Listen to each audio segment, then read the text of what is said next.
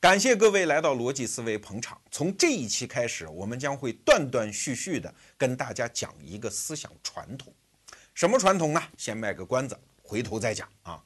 我们先回到中国历史的一个瞬间，就是公元二十三年的八月二十号。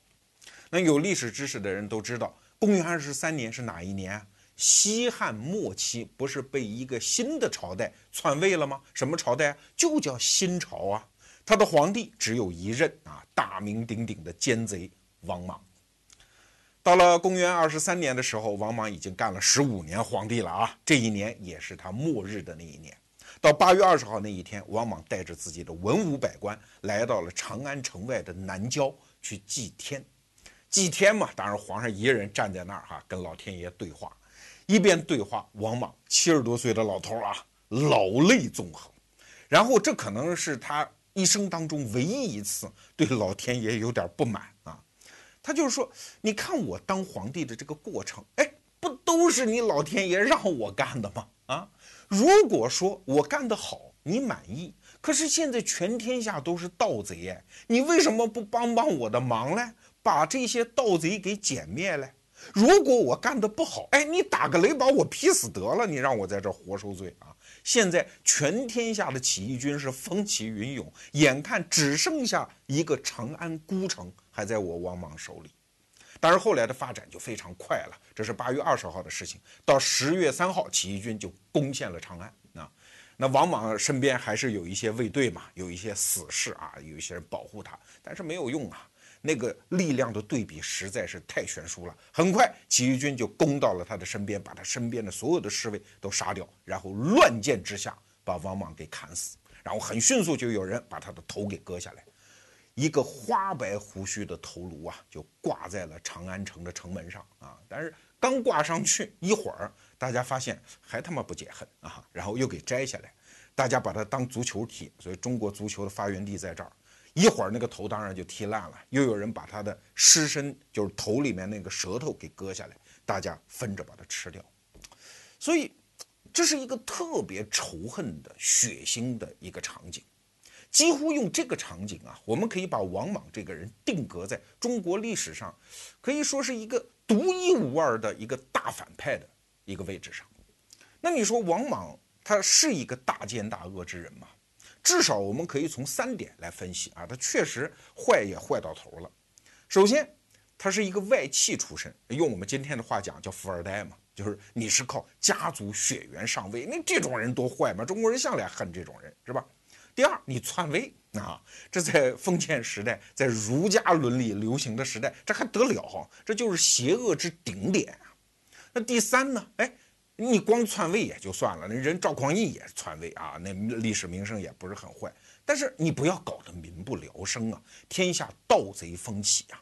所以王莽这个人算是把中国人对一个坏蛋的三件最主要的特征都集于一身。可是我们接下来要讲的是什么？就是这三点全是事实，可是这三点作为一个事实和你所理解的又大不一样。我们先来看第一点，就王莽是一个富二代吗？他是，但是他是富二代家族里面最不遭待见、出生最为清苦的那一种啊。那说到这儿，我们简单给大家回复一下西汉的历史啊，这是一个题外话。西汉，一共二百年多一点儿啊，二百一十年吧。那中间呢，五十多年就是汉武大帝，大家比较熟。往前面分两段啊，最开始就是刘邦、汉惠帝、吕后那一波子。然后呢，就是文景之治第二波子啊，然后就到汉武大帝这中间。汉武帝死了之后，其实也分大体的两大段，一段呢就是汉昭帝、汉宣帝啊，这在历史上也有一个名词儿啊，叫昭宣盛世啊。那汉宣帝死了之后呢，下面就四个皇帝，叫元成哀平。所以记汉朝历史也有很多中学生说记历史记年代非常困难，其实你按这个大段记也非常方便。那今天我们讲的王莽的故事呢，就是这后一段叫元成哀平四个皇帝里面发生的故事。王莽他作为一个富二代，那他上一代那个发达的人是谁呀？这个人叫王政君，谁呀？就是元成哀平第一个汉元帝的老婆，大皇后啊。大家说汉元帝太陌生了，哎，你记着王昭君，哎，元成哀平第二个汉成帝，大家也说很陌生。哎，你记着，赵飞燕。那汉哀帝呢，用个什么女人来激他呢？不好，他没女人，因为这人是个 gay 啊。呃，他不喜欢女人，他喜欢小伙子啊。这个小伙子也很有名，叫董贤。啊，不说了，我们还是回到王莽哈。王莽他的姑妈叫王政君，就是这个汉元帝的大老婆。正宫皇后，哎，你一听正宫皇后，那地位应该很高吧？哎，不然，这王政君呢，不太受自己的亲老公的宠爱，所以前半生过的是窝窝囊囊。那啥时候可以扬眉吐气呢？就等她亲老公汉元帝一死，自己的亲儿子汉成帝继位，摇身一变变成了皇太后，哎，嘚瑟起来了。不过这个时候，这个位置上的女人，你要真要想握有某种权势，还得有一个条件，就是你得兄弟多呀。你看，一个女人在深宫当中握有最终的决策权，但是外朝总得有一些信得过的男人来配合你吧？那个时候的女人能信得过谁呀？自己的亲兄弟吗？这个王政君就特别走运，他老爹争气啊，给他生了五个兄弟，所以你看，突然在西汉的朝廷当中就崛起了王家一族，五个兄弟同日封侯啊啊，那一时是烈火烹油般的大家族。你看，这就是西汉和东汉政治的一个通行的规则。一旦太后掌权，太后再有兄弟，那这一朝的政治马上就进入外戚政治啊。因为对于小皇帝来说，他也是这样，他能信谁啊？信外朝的那些大臣，那些大臣没准都要造反，对吧？信自己的娘，信自己的亲舅舅，这当然是一个非常简便的解决方案了。这就是外戚政治的来源。王家崛起，哎，那你说跟王莽什么关系啊？哎，就王莽就是王家的呀，只不过他是王家当中最倒霉催的这么一支。王莽的父亲叫王曼，其实也是王政君的亲兄弟，但是没用，你活的岁数比较短，没有熬到王政君当太后，王曼就死了。那个年月哈，大家族当中的子侄，如果你的父亲早死，那是很悲催的。那些姑妈、叔叔、伯伯，虽然平时也不至于看着你挨饿，有一些经济上的接济，但是也仅止于此啊。那个家族的核心利益是没有你的份儿的。哎，讲一个比方，就是林黛玉啊，她的父母一死，虽然投靠到自己的姥姥家啊，日子过得也不错，但是这个家族真正的核心利益是没有你这个小女孩什么事儿的呀。王莽的小时候就是在这个环境里长大的。而且这个孩子更倒霉催的呢，是长得太丑。我看历史书上的记载啊，也许也是为了丑化王莽吧，说他眼珠子突出，然后整天眼红红的啊，下巴还比较短，声音非常之嘶哑。你说长成这个样子，而且是个大嘴叉子啊，是这么个人。但是他妈喜欢他。他的母亲也算是中国传统妇女的杰出代表啊！亲老公死了，含辛茹苦把孩子带大，尽可能搜罗银钱，让他受当时最好的教育。这个王莽长得丑，爹又死得早，但是自己学习特别争气啊！在当时的一个硕学名儒的教育下，从小就装了一肚子的儒家经典，而且为人非常的谦和。非常的恭敬啊，但是你说他不谦和也不行，因为这个家族也没什么势力嘛啊。但是他的伯父有势力啊，就是当时的大司马大将军王凤啊，也是王政君的大哥。在这个地方，我们多说一句：西汉的时候有一个职位叫大司马大将军，其实就是专门为外戚设的。你看，汉武帝有两个著名的外戚，一个叫卫青，一个叫霍去病，他们都战功赫赫，所以当了大将军。后来又加了大司马啊，汉武帝非常宠信呐。这两个人还算名至实归。可是后来，大司马大将军就成了外戚的专有职位，而且他的职权已经凌驾于宰相之上。后来到了西汉的末期，甚至把丞相这个职位就给废掉了，大司马大将军就成为一人之下、万人之上的这么一个职务。这一代的大司马大将军就是王莽的伯父王政君的大哥，叫王凤。那当然，王凤当了几年这个大司马之后，岁数也到了，该死了吧？在临终的时候啊，得了重病。那王莽作为他的子侄辈，按照儒家的孝道嘛，就要到床前去伺候。那他的那些表兄弟啊，包括王凤的自己的亲儿子，看见老爹都这德行了，久病床前无孝子，哎，只有王莽啊，学了一肚子的儒家经典，天天端屎端尿啊，各种亲尝汤药啊，然后号称叫衣不解带好几个月，就把王凤给伺候走了。哎呀，这个王凤就好感动啊！你看我这亲儿子和其他的侄子对我都没有这么孝顺，而是我那个死去的兄弟这么一个儿子，我的侄儿啊，对我这么好。所以他临死的时候就跟自己的妹妹，当朝太后王政君说：“这个王莽这孩子不错，咱得培养培养啊。”所以他临死呢，就把这孩子托付给皇太后了。哎，这算是有了第一步的晋升之阶。那刚开始当的这个官呢，其实品级上不大，但是位置很重要，叫黄门郎。啥意思呢？啥叫黄门呢？就是秦汉的时候，那些宫里的门都漆成是黄色啊。黄门郎呢，说白了就是传达室的大爷。啊，这王莽就当了这么一个官，你可不要小看黄门郎这个职务啊。虽然日常工作非常的无聊，无非是传达皇帝的一些政令，引荐外朝的臣子见见皇上，可是这个职位是战斗在皇帝和太后身边的，便于最高领导直接观察你的工作表现，这可是年轻人飞黄腾达的一个非常好的起点。哎，人家王莽干了这个职位之后，表现非常出色，周边的人对他是交相称赞。你看这个小伙子，学问也好，态度也好，办事儿又牢靠。哎呀，把个王政君高兴的老脸有光嘛。虽然他是太后，手里权力很大，但是他也需要荣誉，好不好？可是他王家的那些子侄，平时就知道泡妞、买豪华跑车，剩下啥也不会干，唯独这个侄子王莽给我争光啊！所以。二话不说，升官升官，不断的给王莽就开始升官。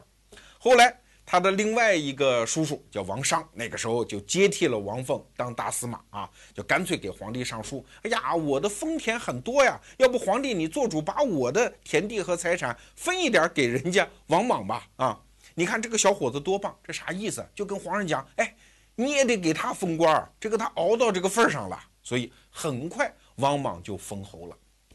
那封侯之后还不算啊，他老王家这几个叔叔也真是能干，从王凤、王商一直到王根，反正哥哥死了，弟弟就当大司马，一直到王根最后干不动了，说我们老王家这大司马的职位传给谁呀？你看来看去，只有这个侄子最争气，而且朝野上下的声誉非常好，所以王莽就当上了大司马、大将军。那当上之后呢？他新官上任三把火呀，平时声誉就很好。当上大司马之后，立即跟王政君商量，说咱家财产太多了，这不是好事儿啊。这么的吧，咱把王家所有的田都给老百姓分了，好不好啊？老太后说：“哎，这个思路很新鲜啊，容我想想。想想之后说也行，反正咱家再捞钱也方便啊，分就分了吧。哎，把王家所有的田产给平民们就分了。”而且王莽当了大司马之后，什么兴修学校啊，讨好知识分子啊，自己还特别的简朴啊。有一次他妈病了，然后很多贵妇人就跑去看嘛。哎，看王莽家里有一个女人啊，穿着各种粗布的衣服，脸上也不施脂粉。后来一打听，哎，这是王莽的老婆哦。原来一个贵妇人，她已经贵为大司马、大将军的老婆，居然平时连妆都不化的。LV 的包包都没有一个的呀！大家觉得王莽这个人人品实在是太好了。当然，王莽的人品他可不是一般的简单的说这个人什么处事公正啊、为官清廉啊，他有一种执着的对道德标准的坚持。能坚持到什么地步啊？我们举个例子，王莽有一次他有一个儿子，二儿子叫王霍啊，失手打死了家里的一个奴婢。要知道，在西汉的时候，奴婢被主人给打死，尤其你还能找出啊，他犯了什么错，即使告到官那儿，也就是赔点钱就算了，没有什么其他的惩罚。王莽就生要逼着他这二儿子叫王霍自杀，因为按照儒家的那个伦理标准，大家都是平等的人，你不能这么欺负人，尤其是毫无来由的剥夺人家的生命啊。但是你说父亲非要逼着自己儿子自杀。他老婆肯定不干吗？然后其他的儿子肯定也是跪地求情吗？所以一直就僵持了好几天。你不能说王莽自己心里不纠结，毕竟是当爹的哈。但是他觉得这件事儿过分了，超越了儒家的一个道德底线，所以最后仍然是逼着自己的二儿子王霍自杀。那这件事情传出去，你想民间对于王莽的那个道德水准，哎，扪心自问，一个老百姓也做不到吧？更何况人家是那么高职位的人，而且还有一点，王莽的政治操守非常之好，换句话讲，他不会为了保留自己现在的权位而丧失政治底线。给大家举个例子哈，王莽在当大司马大将军之后没几年，汉成帝就死了，而且死的时候呢没有留下儿子，哎，那皇位交给谁呀？那按照当时的礼法，就只能在刘氏皇族当中找一个血缘最近的侄子来继承，这就是后来的汉哀帝。汉哀帝上位之后，就觉得在宫中好寂寞呀，因为宫中的那个老女人王政君，她不是我的亲奶奶啊，假装是我的奶奶。我的亲奶奶另有其人，是傅太后。我亲妈姓丁，这个时候是丁太后。我要替我这两个亲人拔份儿。可是你要知道啊，在当时汉代儒家的礼法当中，王政君当年是伺候汉元帝的正宫娘娘。你那个傅太后当时仅仅是一个偏妃，到哪朝哪代你也不可能压过正宫娘娘啊！但是汉哀帝不管那一套，我替我奶奶拔粪。所以有一次在宫廷宴会的时候，就指使人把王政君和傅太后的座位安排在了一起，给所有的人暗示啊，这两个老太太地位是一样一样一样的呀。但这个问题就放在了王莽的面前，你怎么处理呀？如果你屈从这件事情，对不起，你从此不是儒家礼法的坚守者。虽然你官职很大，可是如果你非要坚守，对不起，你得罪的可是皇帝的亲奶奶，皇帝会不高兴的。你这个大司马还能不能干得成呢？啊，人家王莽的选择非常简单，一个箭步冲上前去说：“起开！你怎么可能跟王政君在一起呢？起开！”那傅太后当时落一大红脸吧，啊，宴会也不参加了，可能哭着就回后宫了。那皇帝当然就不高兴了。后面的结果我们都能猜得到，王莽立即被剥夺了大司马、大将军的权利，到你的封地，当时的南阳去闲住吧。从此你在政治上的前途就彻底完蛋了。要知道，汉哀帝这时候只有二十多岁，小伙子只要活得硬硬朗朗的，王莽这个时候已经将近四十了。你不会再有任何政治前途了，所以王莽在这个时刻赌上了自己的政治前途，要坚守自己的礼法底线。那紧接着发生了什么呢？这个汉哀帝哈，一看天下已经是我的了，我妈姓丁，我奶奶姓傅，这老丁家老傅家也得像老王家那么来一趟啊！老王家的人都扒拉开，老丁家老傅家来吧。那个时候的外戚其实都是平民啊，他不像后来唐代的外戚很多是贵族。那这些平民上位，又一看到长安如此富庶，来吧，得着吧，所有的金银财宝，尽情的捞吧啊！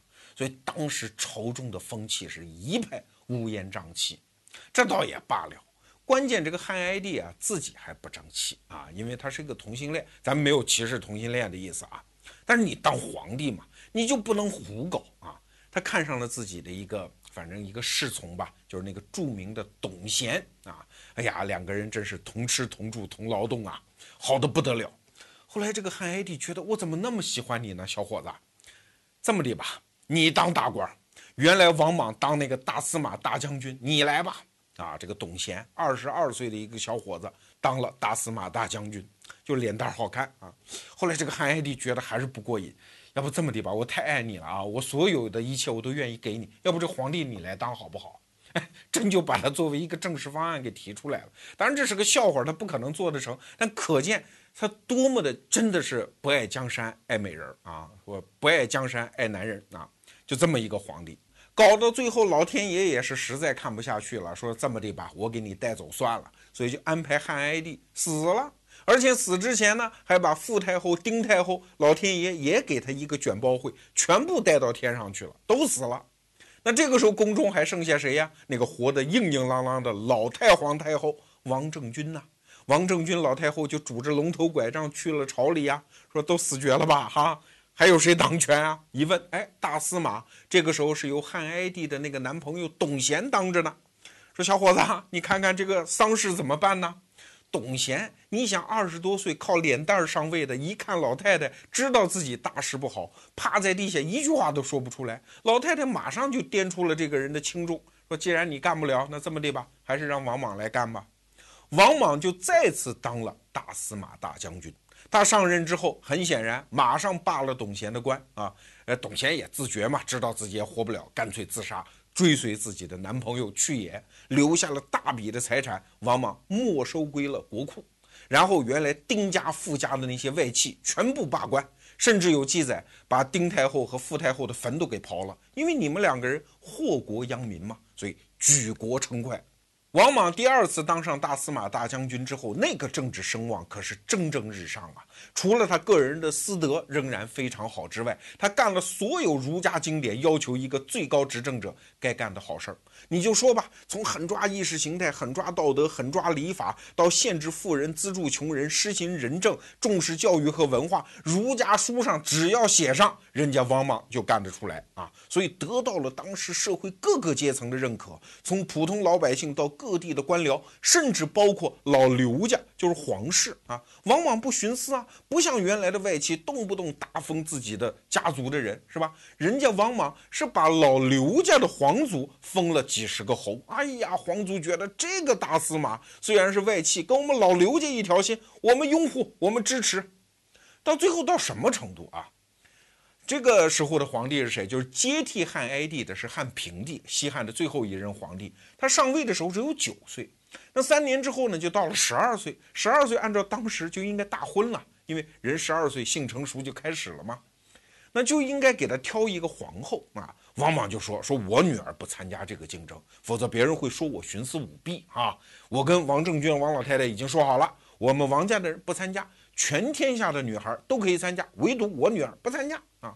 那老百姓能答应吗？这样好人家的女儿一定得出来参加皇后竞选啊！所以各地的老百姓、官员拼命给中央上书啊、写信呐，甚至有人亲身跑到长安城来请愿，引发了很大的社会动荡啊！王莽刚开始还说不要闹，不要闹，这个事儿都是说好的啊！但是后来发现压力太大，实在是躲不过去，只好又跟王政君老太太俩人商量：咱家的女儿是不是上一回 T 台啊，参加《非诚勿扰》啊？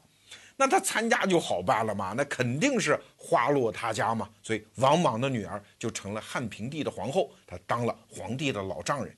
从这件事情你也可以看得出来，王莽当时的声望那是真实的，是受到了社会各个阶层的拥护的。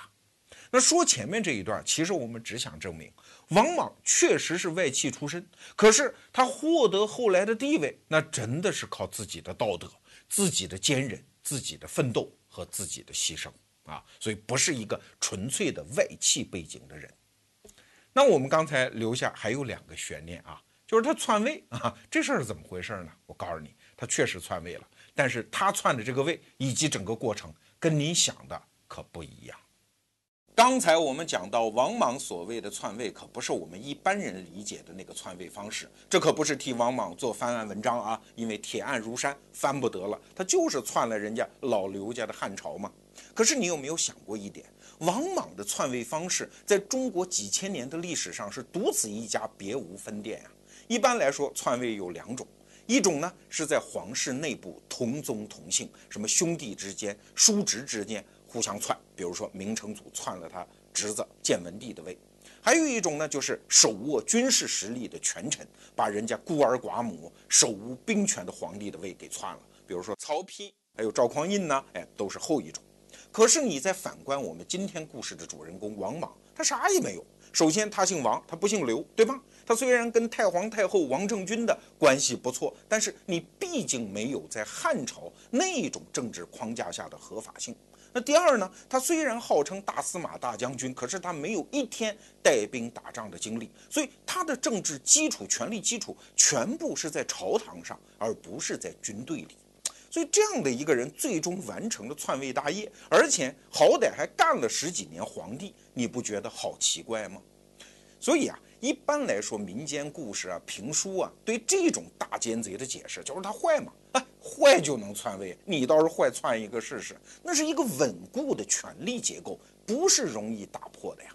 所以今天我们必须对王莽的篡位做出一个全新的解释。说白了，它是一种观念和一些人的私心合流的结果。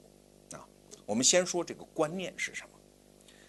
我们都知道啊。汉朝在汉武帝的时候干成了一件事儿，叫废黜百家，独尊儒术。这个儒家呀，在先秦就有啊，一直到汉朝都有这么一帮人。那他们呢，一般来说就是维护所谓的礼制。我不管你是谁啊，你是王，你也得遵从这个礼制；你是老百姓，你也得遵从这个礼制。他一方面骂那些犯上作乱的乱臣贼子，你们打破了礼制；可是高高在上的那些王、那些贵族，甚至是皇帝，如果你不遵从礼制，人家儒家照骂不误啊。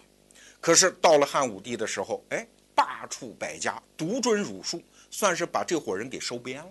哎，那你怎么骂呢？对皇帝你可怎么骂？哎，你看董仲舒聪明，他想了一办法，嘣儿一个球给踢到天上去了。啊，就是我要想骂皇帝，怎么骂呢？啊，我是骂不出口了，我已经被收编了，让老天爷来。就是天呐，它就像一个 CPU 啊，怎么运行我们不知道。哎，我们装一显示器啊。那老天爷呢？给皇上好脸色还是不好的脸色？老天爷自有表现，这就分成两种表现，一种叫灾异，一种叫祥瑞。所谓灾异，就是什么地震呐、日食啊、山上掉下来一块石头呀、啊什么洪水呀。所谓祥瑞，哎呀，那就多了去了啊，哪儿突然出现了一个转基因的动物啊？比如说，呃，一只野鸡啊，突然变成了白色的，祥瑞啊。一颗麦子长出了好多根穗儿，哎，祥瑞等等，这都是胡扯了。今天我们都知道，但是那个时候的人可是深信不疑呀。他们管这个玩意儿叫天人合一、天人感应啊啊，就是民间所有的事情，皇帝干得好不好，老天爷会给你搞一个反应出来。哎，嗯，如果你干得不好，哎，先警告一下；如果干得不好，再警告一下；如果最后还不好，老天爷就说算了，拨了开，你别干了。所以，董仲舒又搞出来一套理论，叫五德终始，就是按照金木水火土啊，一代一代的皇帝往下排。如果你这个皇帝不好好干，老天爷先是降灾疫啊，你再不好好干，拨了到一边啊，换一个皇帝，换一个家族再来干。所以你看，秦朝他们就认为这叫水德啊，金木水火土的水啊，它上黑，呃，穿什么衣服啊，皇帝穿的都是黑颜色。那紧接着汉朝，汉朝就是金木水火土，下一个叫火德，所以为什么汉朝有一个别称叫严汉？哎，指的就是这个意思。所以汉朝上红啊。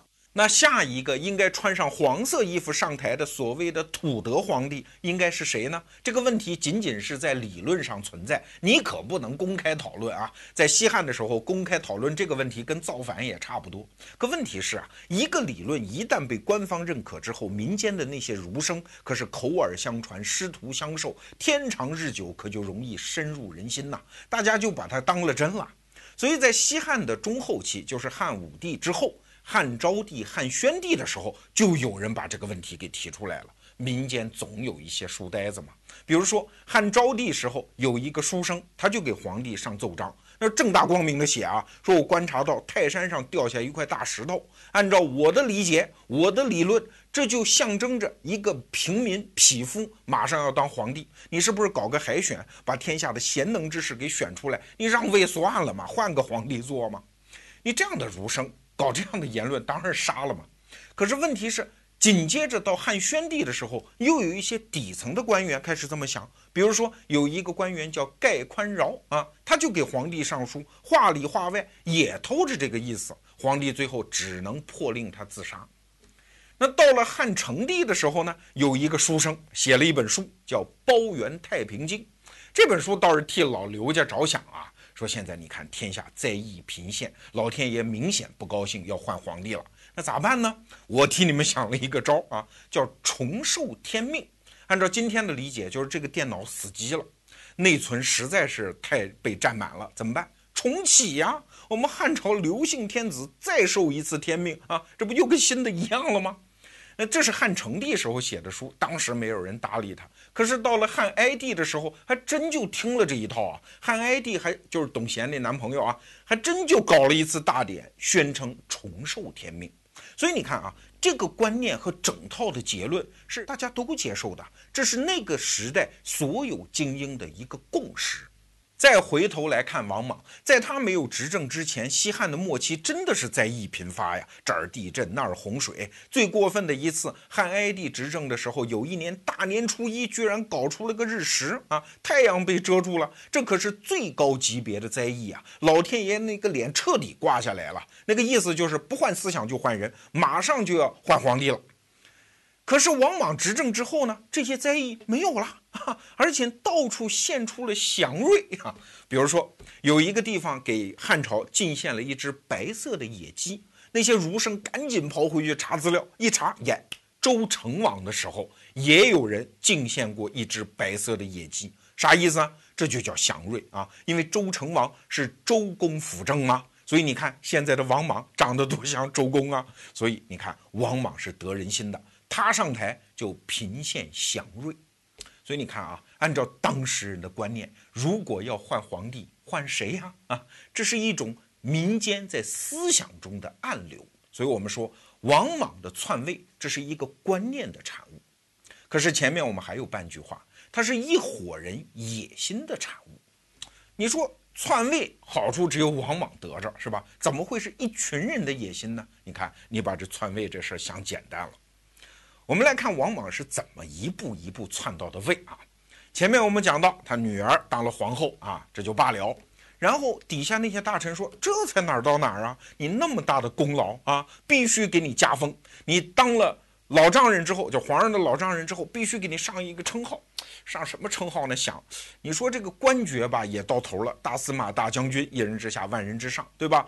从爵位上讲呢，那个时候他已经封为叫安汉公，这也好像到头了，公爵了嘛。这么的，就有人又想出一个主意，说古时候啊，有两个辅政大臣，一个叫伊尹，一个叫周公。伊尹的称号叫阿衡，周公的称号叫太宰。当时的儒生一想，那咱们的吧，把这两个词儿各取一个字儿，合成一个新词儿，叫宰衡，给王莽上这么一个称号，地位是凌驾于一般的公爵之上。后来一想，干脆吧，凌驾于所有的诸侯王之上。所以到这个时候为止，王莽的地位距离皇帝只有一步之遥嘞。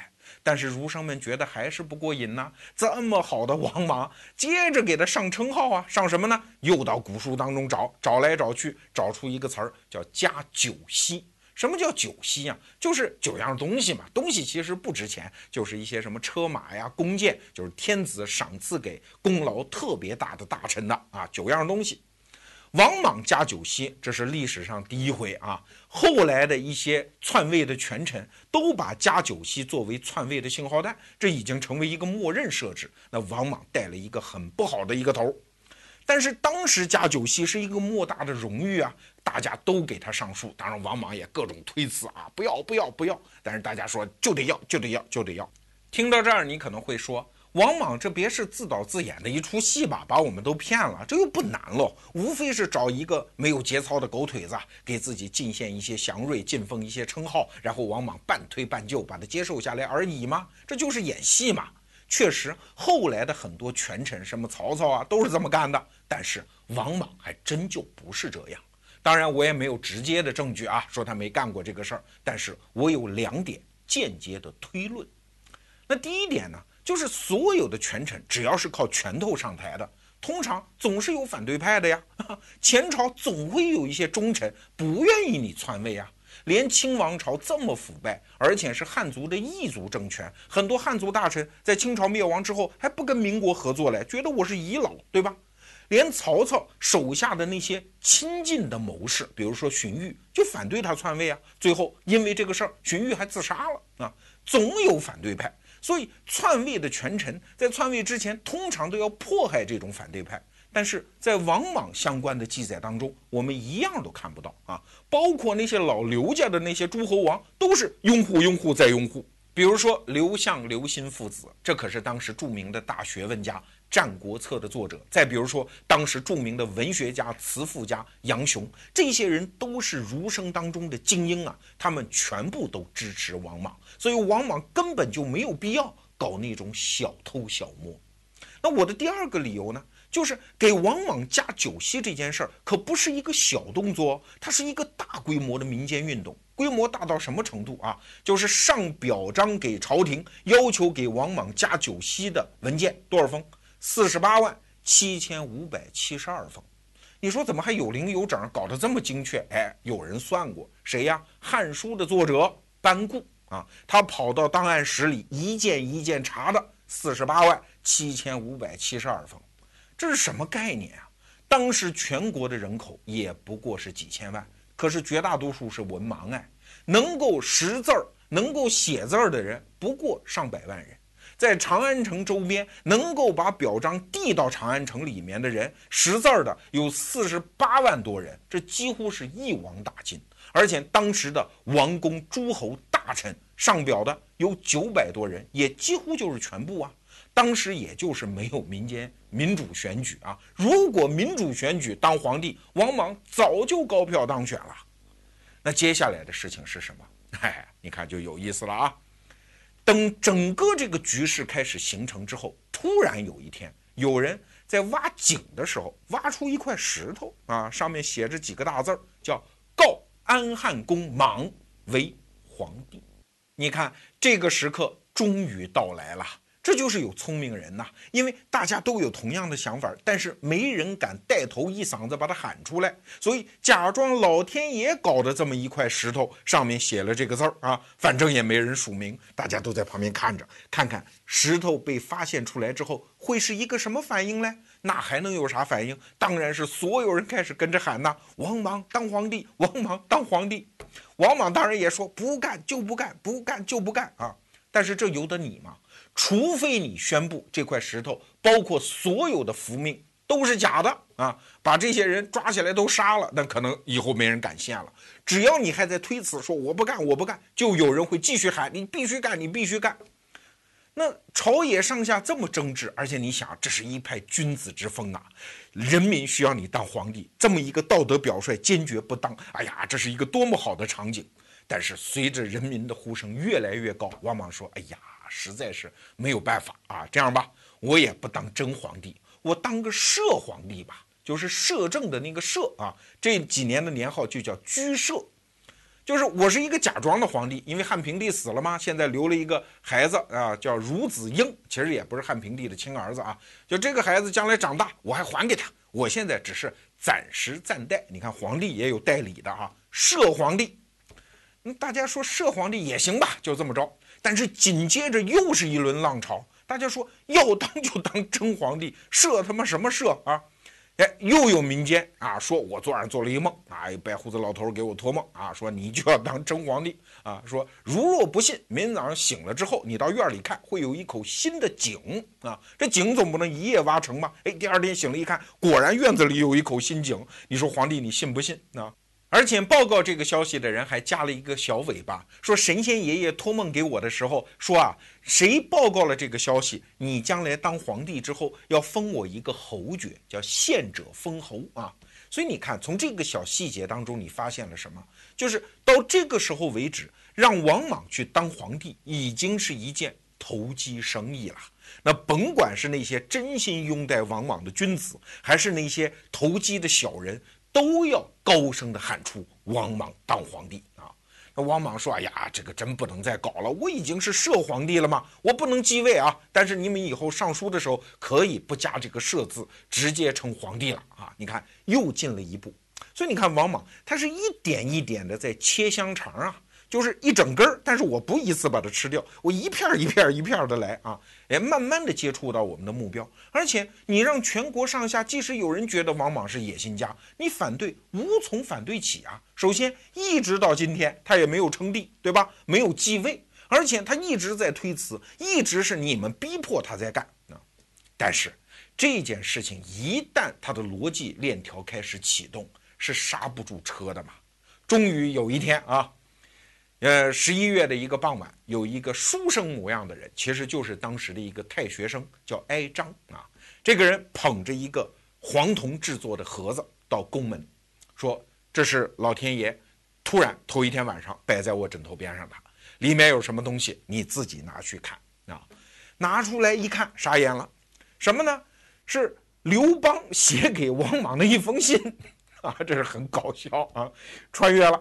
刘邦在天上当皇帝，说：“这个我们老刘家不干皇帝了，真干不下去了，你来吧，啊，你来吧，我就受命给你。”而且呢写的清清楚楚的啊，说你当皇帝之后你要用十一个人，这十一个人名单特有意思，其中八个人就是王莽现在在用的人，全是王莽的亲信。那还有三个什么人呢？有两个人，一个叫王兴，一个叫王胜。靠，身边没有这样的人。最后一个人是谁呀？就是捧着铜盒子送上门来的这个哀章，啊！而且这封信里可写的清清楚楚啊，你哪天当，什么时候当啊？而且用什么样的人都给你规定好了。你看这个难题就放在了王莽的面前，要么你就宣称这个东西是伪造的，因为很明显是伪造的嘛，对吧？他把自己名都写上了，很明显。那你把他给抓了，给杀了，而且宣布此前所有的符命是假的，算你是条好汉。王莽不敢呐，那你不敢，这符命就是真的，真的你就得照这个办。你切香肠原来的全套的慢慢来那个计划就没法实行了，你必须按时按点双规当皇帝，对吧？所以王莽没办法，只好按这个时间点去当了皇帝。那其中有两个人，一个叫王兴，一个叫王胜，没有这人怎么办呢？满大街找去啊，谁叫王兴、王胜啊？王兴我们不知道了，王胜后来给找着了。啊，是一卖烧饼的，是长安城里一卖烧饼。而这个王胜还真是非常讲良心。十五年之后，起义军攻陷长安城，为王莽挡上最后一刀的人就是这个王胜。当时他已经是新朝的崇新侯啊，所以屌丝改变命运，有的时候也很无厘头。那王莽就当上皇帝了。所以从整个这个过程来看，你觉得他是典型的篡位吗？啊？可能换另外一个词儿更加贴切，叫民选皇帝呀。他真的是被民意、被一种舆论的大潮、被大家的共同的意志推上了皇帝之位，而且一时真的没有反对派哦，大家都觉得这个人当上皇帝，我们是有好日子过的。那紧接着我们就要破今天这个节目的第三个闷儿了。那不是说他后来搞得民不聊生吗？他肯定是一个极其残暴的人，一个有这么好的统治基础，开创了自己的江山，十五年后就亲手把他葬送掉的人，那肯定是一个暴君呐！哎，那王莽到底是不是一个你想象中的那个暴君呢？我们的答案仍然是不是这样的啊？我们来看看王莽当了皇帝之后，他都干了什么。首先，他原来就是一个道德完人。不仅表现出来是这样，他也真的就是这样做的。当了皇帝之后，你想想看，他那个责任心、那个肩上的重担感，那就爆棚了。所以历史记载，王莽在当了皇帝之后，一般来说一天要工作二十个小时，那变成了一个工作狂啊！那尽我余生之力，一定要造福天下苍生。那王莽这十五年，他到底干了些啥呢？啊，给大家简单说说啊，都是好事儿。第一件，说现在富人太不像话，贫富太不均匀啊！这样吧，每个人一百亩田，你可以留在自己家里。但凡一户人家超过了人均一百亩田，都把它献出来嘛，交给穷人吧，好事儿吧？鼓掌。第二件事儿，全国有大量的奴隶，对于儒家来讲，怎么能够奴役别人呢？这不符合我们的道德。这样，所有的奴隶全部解放。你看美国人搞得要死，那个废奴运动，王莽一句话，全国三百六十万个奴隶马上被释放。那第三，我们社会当中还有什么不合理现象？看看哦，有奸商啊，这帮人放高利贷做生意，盘剥老百姓，这么的吧？所有的生意国家都专营了，从盐、铁。酒钱啊，所有这些事儿都国家来干，而且国家设立银行，老百姓要借贷，不要找那些财主们借什么高利贷，都找国家来借，好事儿吧？鼓掌啊！那第四件事儿，再看看民间还有什么坏事儿哦？贪官啊，想起来贪官，严厉的惩贪啊，抓打腐败，而且所有的官员，包括我皇帝在内啊，工资搞浮动制。啊，就是如果天下有灾害呀，啊，如果老百姓收成不好啊，我皇帝的用度都要减。你们当官的老百姓饿肚子，你自己也甭想吃饱，好事儿吧？鼓掌啊！那紧接着还有什么？就是，哎呀，怎么让这个国家回到那个最理想的状态？因为对儒生来讲，最理想的状态就是周朝的那个制度嘛。所以王莽天天工作二十个小时，主要时间在干嘛？召集一帮儒生、一帮经师来研究原来人家周朝那个制度到底是怎么搞的啊？那搞来搞去，这样吧，咱们也搞不清楚人家政治怎么搞的啊，先把官名给改了吧，全部按照周礼上的那些名词，把天下所有的官名全给改了。比如说太守要改成叫大尹，县令改成叫县宰啊，包括长安城。都不能用长短的那个长，一定要改成经常的那个长。未央宫改成寿成使等等，新名词儿是满天飞呀。后来觉得这还不过瘾啊，因为按照周朝那个时候，华夏和夷狄那是有清楚的分野的呀。现在搞得像什么样子啊？搞得什么匈奴单于，我们汉家的皇帝还要跟他在一起眉来眼去，不行，改名啊！匈奴单于改成叫降奴伏于啊！你们以后就用这个名称。比如说高句丽哪能高句丽呢？高你才高呢，你们全家都高，改成叫下勾丽啊，你矮一点吧。后来因为这个还引发了外患，这是另外一回事啊。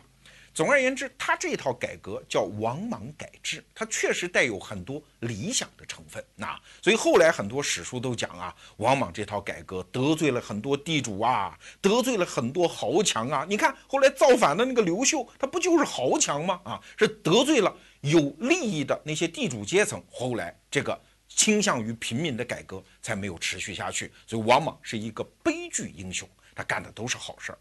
那是不是这样呢？从公元八年到公元二十三年，上天或者说是历史吧，给了王莽这个人十五年的机遇，看看他能不能用那种极高水平的道德要求去重建一个太平盛世。但是结果出乎所有人意料啊！结果是天下骚然，民不聊生。那过去历史学界对这件事情有一个解释，就是王莽的限田令，还记得吧？每人平均一百亩，剩下全得交公，分给平民。那这件事情就得罪了当时的大地主、大豪强，他们不干。我们选你当皇帝，本来是要过好日子，结果你让我把棺材本都贴进去，我不干。他们反对王莽，导致王莽政权的倒台。不能说这个解释不对啊，但是仍然看得浅了。如果说真的老百姓得到了实惠，劫富济了贫的话，王莽也不至于垮台的那么快啊。因为确实在王莽政权末期的起义军当中，大量是平民老百姓啊。为什么这些得到了实惠的人，最后变成了白眼狼呢？所以你看，解释不通吧？如果深看一层的话，王莽的悲剧的实质是什么？是一个有着道德自信、制度自信和理论自信的统治者，破坏了自然秩序的一个大悲剧。那什么叫自然秩序呢？就是不用人工去干涉，它天生如此的那种社会秩序。比如说你买我卖的市场经济，它就是自然秩序啊。那为什么王莽这些出发点非常好的理论建设、制度建设破坏了自然秩序呢？哎，我们稍微给大家推导一下，你马上就能明白。比如说废除奴隶制，这事好不好？当然好。从这个意义上讲，王莽可是领先人家林肯一千八百多年啊，废奴啊，多么伟大的改革家！但是又如何呢？固然奴隶制非常之丑恶，但是你贸然把它切除，是会出大事儿的呀。我就看过美国历史上的一个材料，有一个大奴隶主啊，负债累累，但是他说，根据我的道德判断，我要把奴隶给解放了。他的债主不干呀，说我当年借你那么多钱，就因为你有这批财产嘛。现在你要把它解放了，不就是侵夺我的私人产权吗？虽然在道德上我也支持废奴，那又怎样？私人财产权这是另外一码事儿，所以就打官司。所以你看，即使是废奴这种在道德上绝对高大上的事情，他也没有那么简单。往往一挥手，三百六十万奴隶就解放了，咋解放啊？你去想想，你即使从奴隶这方面去想想，你也不能这么干呀。要知道，在西汉末年，卖身为奴，这是很多农民在天灾水旱之际最后的活命的方法呀。我没有田，又没吃的，我卖身为奴，好歹有口吃的，这是我的最终解决方案。哎，现在谁都不敢买奴隶了，我连最后的活命机会都没有。再有三百六十万奴隶常年当奴隶，甚至几代人都是奴隶，你现在把他放出去，他没有任何财产，请问他怎么活啊？所以这种贸然以道德理由对现实自然秩序下手，这是一个非常莽撞的行为。更别说往往说取消民间所有的贸易，一切物品都国家公营，甚至高利贷啊，高利贷问题我们以前节目里讲过哈，都彻底禁绝。那请问老百姓那些从事商业的人，他不就没有生计和活路了吗？所以在王莽传里就写到这么四个字儿啊，叫食货俱废，就是老百姓吃的和用的所有的货品全部都没有了着落，那不造反何待呢？这是王莽政权真正败落的原因，而王莽这个人呢，因为他有强大的道德自信、理论自信和制度自信啊，他觉得我自己为这件事情已经做了那么大的牺牲，我这么勤恳，而且我遵循的就是儒家最正确的那种制度设计的路径，你们凭什么还这样？我既然连儿子都舍得啊，儿子犯法不符合理智，我都能杀了他，你们这些人作乱，那接着杀呗。啊，所以王莽的后期真的就变成了暴政啊！当时的记载是全国所有的大路上络绎不绝地走着各种各样的罪犯，全国各个监狱全部都爆满，因为大家都不遵从他的那一套办法，王莽就只好用最强力的手段去执行自己的理想。而且王莽这个人对于制度设计啊，真是极其的痴迷啊！比如说他搞货币改革。因为汉朝使用的是那种五铢钱嘛，后来到西汉末期，当然因为通货膨胀啊等等，这个钱币制度出问题。今天我们现代人都知道，货币制度那是一个多么复杂的经济现象。往往不觉得呀，往往觉得我用我的制度设计可以解决这个问题啊，于是发布新钱。这一发布可就不得了了，因为他聪明嘛，他有大量的知识嘛，他有大量的参谋和智囊嘛，所以先发布了什么大钱、小钱。然后觉得还不够，又陆陆续续的创办了大概几十种甚至上百种的货币，那个之间的换算的那个难度啊，导致什么？天下人根本就没法做生意，整个货币制度在王莽这个聪明的大脑袋下被彻底给摧毁掉了。再比如说，王莽的制度自信到了什么程度啊？他经常干一些我们今天看来已经匪夷所思的事情，比如说，他觉得一个圣王啊就应该言有四海啊。他算来算去，你看我们这儿北海有了，东海有了，南海也有了，哎，他妈缺一西海，那不行啊！按照我们的制度设计，天子言有四海，一定得有这个西海。一看在西边琢磨琢磨，哎，青海湖不错啊，那个地方当时属于羌人的地盘。起开，起开啊！这地方是我们的西海，设了一个西海军，但那个地方没有人口啊，怎么办？哎，反正有的是那个犯罪的囚徒嘛，就迁徙到西海。你想，这种缺德事情他也干得出来，但是你真要叩问他的道德动机呢？那是对的呀。回到西周时候的那种正大光明、四四方方、确定性的天下太平的制度啊，这有什么错嘞？啊？所以你看，何止是王莽啊，在人类历史上，不管是哪个地域、哪个国家、哪个时代，都会有一种思想传统，就是迷恋制度设计呀。他们觉得，只要我设计这套制度的出发点好的，在道德上是有立足点的，再加上设计这套制度的人是聪明的、是有依据的，那它的结果就一定是好的。但是这种想法在历史上是反反复复被碰得头破血流。给大家随便举个例子哈，比如说我看到关于印度的一个材料，印度在几十年前啊，曾经立了一个法，叫房租控制法。那立法者的初衷当然是好的了，看到很多老百姓。流离失所啊，而租房子住的时候呢，那些有房子的有钱人非常黑心，动不动要提高房租，那就干脆控制房租吧。这么规定啊，只要租房子一年以上，那房主再也不能把你撵走了，而且永远不能提高房租。哎，如果我生活在印度，我是租房子住的人，我也拍手称快，我当然要称颂这样的政府，要把票投给这样的政党。可是结果是什么呢？人家房主也是理性的决策人，好不好？既然规定一年以上，我就再也不能撵你了，那我就在一年之内把你撵走算了。所以在印度的贫民窟里出现这么一个匪夷所思的景象：每年固定到十月的时候，大量的人被从自己租住的房子里给撵出来，成为季节性的流离失所的难民。而且还有一个结果，就是印度的很多城市没有人敢建房子了。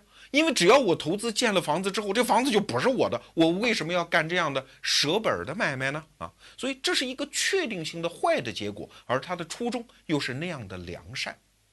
那说到这儿，我们就要说到今天我们到底要讲一个什么样的思想传统？这是节目一开始我们就留下的一个悬念啊。对制度设计的警惕，这在西方称之为保守主义。在以前的节目里，我们多少也涉及过这种思想传统。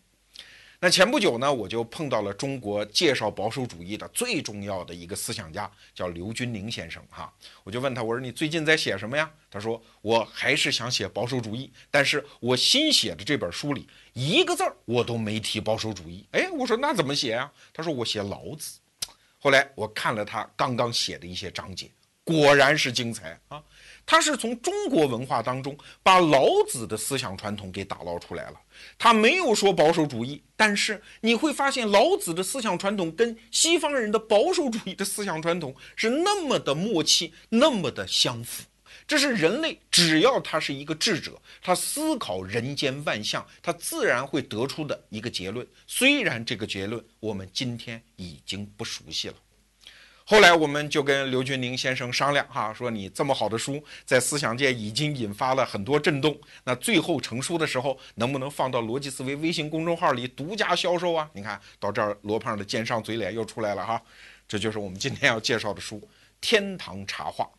这本书的写作笔法非常有意思哈，它是模拟老子和孔子是现在啊，他们虽然已经故去了，在天堂上，现在在天堂上观察这五千年的文明的发展啊，和世界大事浩浩汤汤啊，他们今天在天堂当中，哎，一边喝茶一边对话，这是一部对话集啊，当然这是一个假托的一个著作啊，通过对老子思想的阐释，再一次把保守主义的那些内在逻辑暴露给我们看。所以这本书会是逻辑思维公微信公众号里销售的，在思想史上有价值的一部作品。那今天我们还带来了一本书，这本书的作者可能我们的老观众已经很熟悉了，就是熊一啊，这个中国当代我称为啊中国当代最重要的一个思想隐士，他的一本写老子的书，这是我见过的对老子思想表述的最为清晰而独到的一本著作，在逻辑思维微信公众号里。独家复活，这两本书只有我们这儿能买得到啊！好，奸商嘴脸收起来，我们再来说说老子吧。老子这个人呢，当然讲了一些玄学啊，道可道非常道，大家都耳熟能详。但是老子的有一些社会理论，大家觉得简直就是脑残。那比如说老子里面有这么两句话，向来大家都不太理解哈。第一句叫“绝圣弃智，民利百倍”，第二句叫“绝人弃义，民复孝慈”。啥意思啊？从字面上看是这么一段混账话啊，就是人间只要没了圣人和智者，那老百姓获利就很大。如果人间没有了仁和义，那老百姓就能回到孝顺和慈爱的状态。你这不是胡说吗？对吧？可是今天我们听完了王莽的故事，站在这个巨大的悲剧面前，尤其当我们放眼二百一十年西汉帝国的历史的时候，我们对于老子的这几句话，是不是要有一个重新的解读啊？你看，西汉的初年搞的就是黄老之治啊，听从的就是老子的教诲啊，所有统治的核心精神就是老子讲的两个字儿：无为呀，就不要去干涉民间的那些事儿，让自然秩序野蛮生长、自由生长。结果呢？结果就是汉兴七十年，天下大治。可是，在西汉王朝的末端，我们看到了一场道德盛宴，我们看到了一场制度设计的狂欢，是王莽这个人用毕生的心血和巨大的道德自信酿成的一枚苦果。整个新朝十五年，像一朵烟花一样在夜空中绽放，然后又归于寂灭。所以啊，我读完了这两套书之后，真的觉得老子是我们祖先给我们留下的一个精神宝库，只不过它被尘封已久，值得我们这些后代子孙重新把它捧读起来。这两本书在今后的节目当中，我们还会反复提到，因为我们要打捞一个被遗忘的思想传统。